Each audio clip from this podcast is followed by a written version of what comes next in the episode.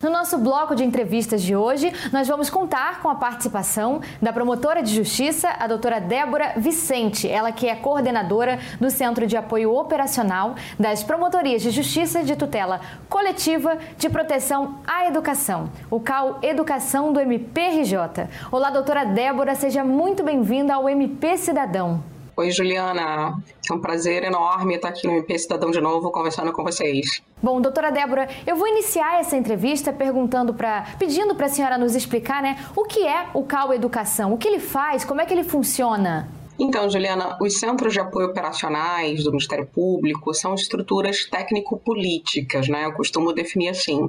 É, uma das funções mais importantes que a gente exerce é o diálogo com instituições e órgãos externos ao Ministério Público relacionados à temática que a gente atua. Né? Então, o CAU Educação ele dialoga com diversas estruturas externas e, a partir desse diálogo, ele identifica demandas questões que afetam a política educacional e que precisam ser tratadas no âmbito do Ministério Público. Então, a gente dialoga com o Conselho Estadual de Educação, com os conselhos municipais através da sua representação. A gente dialoga com as secretarias municipais de educação, é, a gente dialoga com as comissões de educação é, e ciência e tecnologia da LERJ, universidades, enfim, diversas estruturas com tribunais de contas, né? Porque os tribunais de contas também exercem função de controle sobre a política educacional. E um, um, outro ponto da atuação do CAU Educação diz respeito a, ao apoio técnico que ele deve prestar às promotorias de justiça e às demais estruturas internas do Ministério Público, né? porque nós somos especializados no estudo dessa temática, e nem todas as promotorias de justiça são, é natural que elas demandem do CAU Educação o apoio técnico necessário para o exercício das suas funções. E a gente faz isso diretamente através das coordenações, né, dialogando com os colegas sobre os, os, os, temas que eles enfrentam nos seus inquéritos civis, nos seus procedimentos administrativos, é, ou através da prestação de um serviço técnico que o, que o CAU Educação coloca à disposição das promotorias de justiça. Nós temos uma equipe técnica composta por profissionais de diversas expertises, pedagogos, economistas, estatísticos, nutricionistas, é, que emitem documentos técnicos relacionados às demandas que os promotores encaminham. Bom, doutora Débora, agora eu gostaria que a senhora nos explicasse um pouquinho sobre as iniciativas do, do CAU Educação é, junto às promotorias de justiça é, que merecem destaque. Então, Juliana, a partir desse diálogo externo e interno que a gente é, desenvolve, né, é, o, o, Centro de Apoio planeja suas ações em relação aos promotores de justiça, que vão desde ações de formação, é, de formação continuada dos nossos promotores de justiça, dos nossos servidores, assessores jurídicos, até a formulação e apresentação de estratégias de atuação coordenada. Né? Então, nas atividades de formação, por exemplo, a gente realiza é, o curso de políticas públicas em educação, já tivemos três edições do curso, todas elas realizadas em parceria com o IERB, nosso Instituto de Educação, né?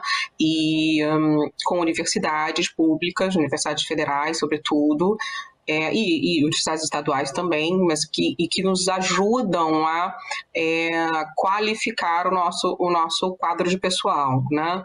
Nas ações estratégicas que o CAU Educação propôs ao longo desse período, a gente pode destacar, por exemplo, a atuação relacionada à fiscalização é, dos recursos vinculados à educação, né, desde 2017, a gente vem estimulando as promotorias de justiça a observarem a correta destinação desses recursos, porque eles são essenciais para a garantia da qualidade é, do ensino nos municípios e no estado, e, e por ação das promotorias de justiça, nós obtivemos resultados extremamente satisfatórios. O GAIDUC, que é o nosso grupo de atuação especializada, também se dedica muito intensamente a essa temática.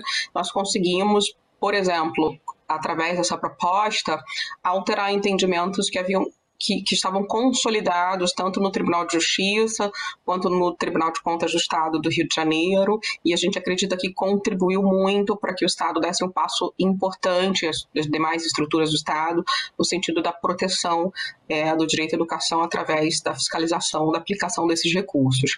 É, outro tema que a gente trabalhou bastante intensamente com as promotorias foi a fiscalização do processo, é, das consequências, do processo e das consequências é, do que a gente chama de municipalização do ensino fundamental.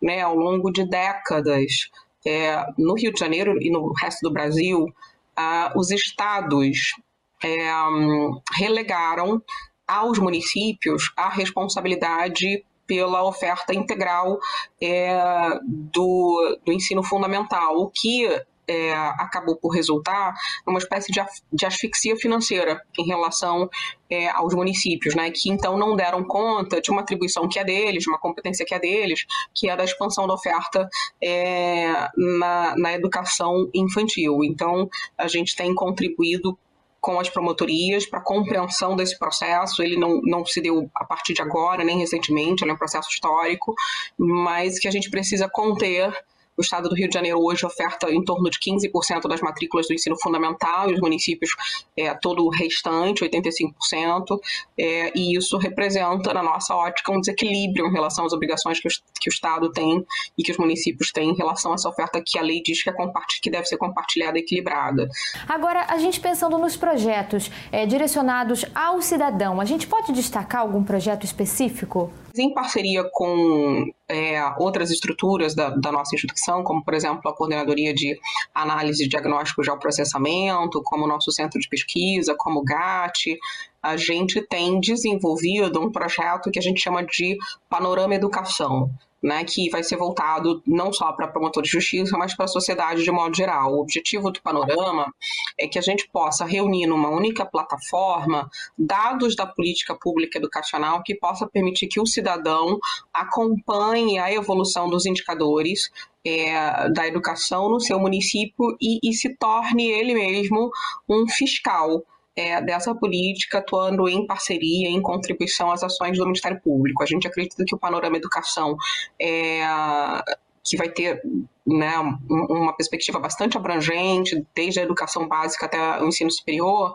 ele vai fortalecer a atuação do Ministério Público, porque a gente vai conseguir gerar informações que estão esparsas em diversos bancos de dados num, numa única plataforma, mas além de contribuir com o nosso trabalho, ele vai contribuir é, para dar transparência a essas informações sobre a política pública e permitir que conselhos sociais como é, os conselhos municipais de educação, o CACS Fundeb, os conselhos de alimentação escolares, conselhos escolares e o cidadão geral, os destinatários da política, os estudantes, os seus familiares, possam ter informações necessárias para se tornarem fiscais dos seus próprios direitos em cada um dos nossos municípios. É possível destacar as maiores conquistas e os principais desafios do CAU Educação nessa gestão? É, os principais desafios sempre foram é, tentar garantir o melhor atendimento técnico possível às promotorias de justiça, porque, em última análise, são elas que realizam a função do Ministério Público, né, de proteção à sociedade, de impulso à política educacional, é, e, e garantir uma interlocução com, com, os, com os órgãos e entidades externas é, aberta, respeitosa é, e obter um lugar de destaque para o Ministério Público nessa, é, nessa seara. Né? Hoje, o Ministério Público do Estado do Rio de Janeiro é um ator importante dialoga com diversas estruturas sobre política educacional, é ouvido, ouve, aprende, é, contribui. Então, eu acho que nessa gestão a gente consolidou um trabalho que havia sido já iniciado na gestão anterior, mas que a, gente conseguiu aprofundar. É, foram desafios que a gente conseguiu vencer. É, e isso se deveu, e aí eu já passo para as conquistas, né, é, a um investimento grande da gestão é, na, na formação da equipe do Cal Educação. Né? A gente é, começou, o Cal Educação tem uma história muito recente, começa em 2013, mas é, a equipe técnica começa com um único profissional. Né, uma única pedagoga, e na, na última gestão, nos últimos quatro anos, a equipe técnica teve um crescimento vertiginoso, né? A introdução de profissionais de expertise é, com as quais a gente não contava, como, como os economistas, como é, a estatística, como a nutricionista, a gente tem uma matemática, enfim, são profissionais que contribuem com a coordenação para a compreensão da política, para o diálogo com os promotores e, e, com as entidades e órgãos é, que atuam na seara educacional e que qualificam a ação do CAU Educação. Então, é, acho que a gente venceu os desafios muito em função dessa estruturação é, que a gestão do Procurador-Geral, doutor Eduardo Gussin, é, nos proporcionou. Bom, doutora Débora, perfeito. Agora, algum trabalho especial desenvolvido pelo CAU Educação é, nesse período da pandemia que estamos todos vivendo? É, desde o início da pandemia, logo nos primeiros dias, o CAU Educação é, editou um documento que a gente chama de, de Informação Técnico-Jurídica, número 6, 2020. Ela é de 17 de março de 2020, em que estruturou uma estratégia de trabalho que foi apresentada aos promotores de justiça no sentido do enfrentamento das principais questões que se colocavam naquele momento. Já naquele momento, a gente apontava é, a importância da fiscalização é, quanto à oferta do ensino remoto pelas redes estadual, pelas redes municipais e pelas redes particulares. O ensino remoto é uma possibilidade legal em situação de emergência, pode ser prestado em caráter substitutivo, mas isso depende de autorização do órgão normativo do sistema, que são os conselhos de educação, e depende do cumprimento de requisitos legais e normativos. Então, a gente orientou desde o início as promotorias de justiça no sentido da fiscalização, tanto da existência dessa autorização legal, normativa, é, quanto é, no sentido da fiscalização do cumprimento desses requisitos, que são importantíssimos, porque sem eles é, as atividades ofertadas no período da pandemia é, não podem ser computadas é, para é, o cômputo das 800 horas letivas é, de cada calendário letivo. Então, na verdade, a atuação do Ministério Público ela se volta no sentido da tentativa de garantir é, a qualidade da oferta do ensino durante a pandemia. Outra, outra é, estratégia proposta também já há alguns meses é no sentido é, de que as promotoras de justiça impulsionem é, a discussão, o planejamento do processo de retomada das aulas presenciais. A gente sabe, é, e todo mundo tem falado, novo normal, né? As aulas retornarão em algum momento, mas nós não voltaremos à realidade que enfrentávamos antes, né? Cuidados precisam ser adotados, né? Até que a gente tenha uma vacina.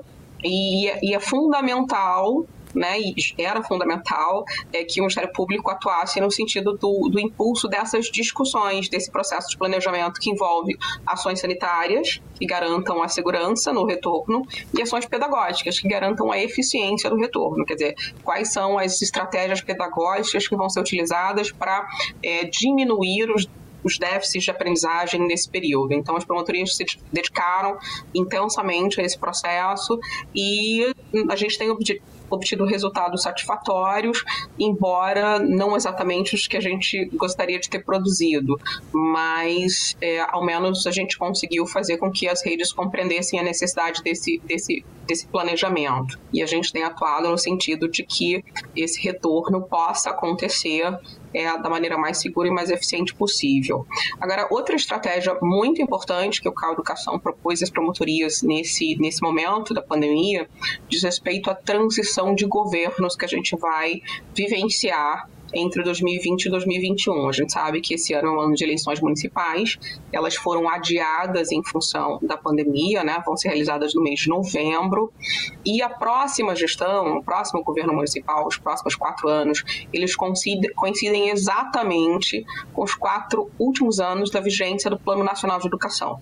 Né? Então, para os promotores de educação, os próximos mandatos, os próximos governos são essenciais para que a gente consiga caminhar no sentido do cumprimento das metas e das estratégias do Plano Nacional e dos planos municipais de educação. Para isso, a gente precisa garantir é, que haja uma transição democrática e republicana entre as gestões das, das atuais secretarias de educação e das próximas secretarias de educação. Então, a gente elaborou uma proposta de trabalho, encaminhou os promotores no sentido de que eles atuem é, impulsionando esse diálogo entre os gestores atuais e os próximos gestores para troca de informações, documentos, enfim, tudo aquilo que é necessário para que no início da próxima gestão a gente não tenha uma, um hiato, né? para que a nova gestão não perca tempo tomando pé da situação das secretarias municipais de educação, para que nesse processo de transição eles já tenham obtido as informações necessárias para já nos primeiros momentos atuarem de forma bastante intensa no sentido da garantia desse direito.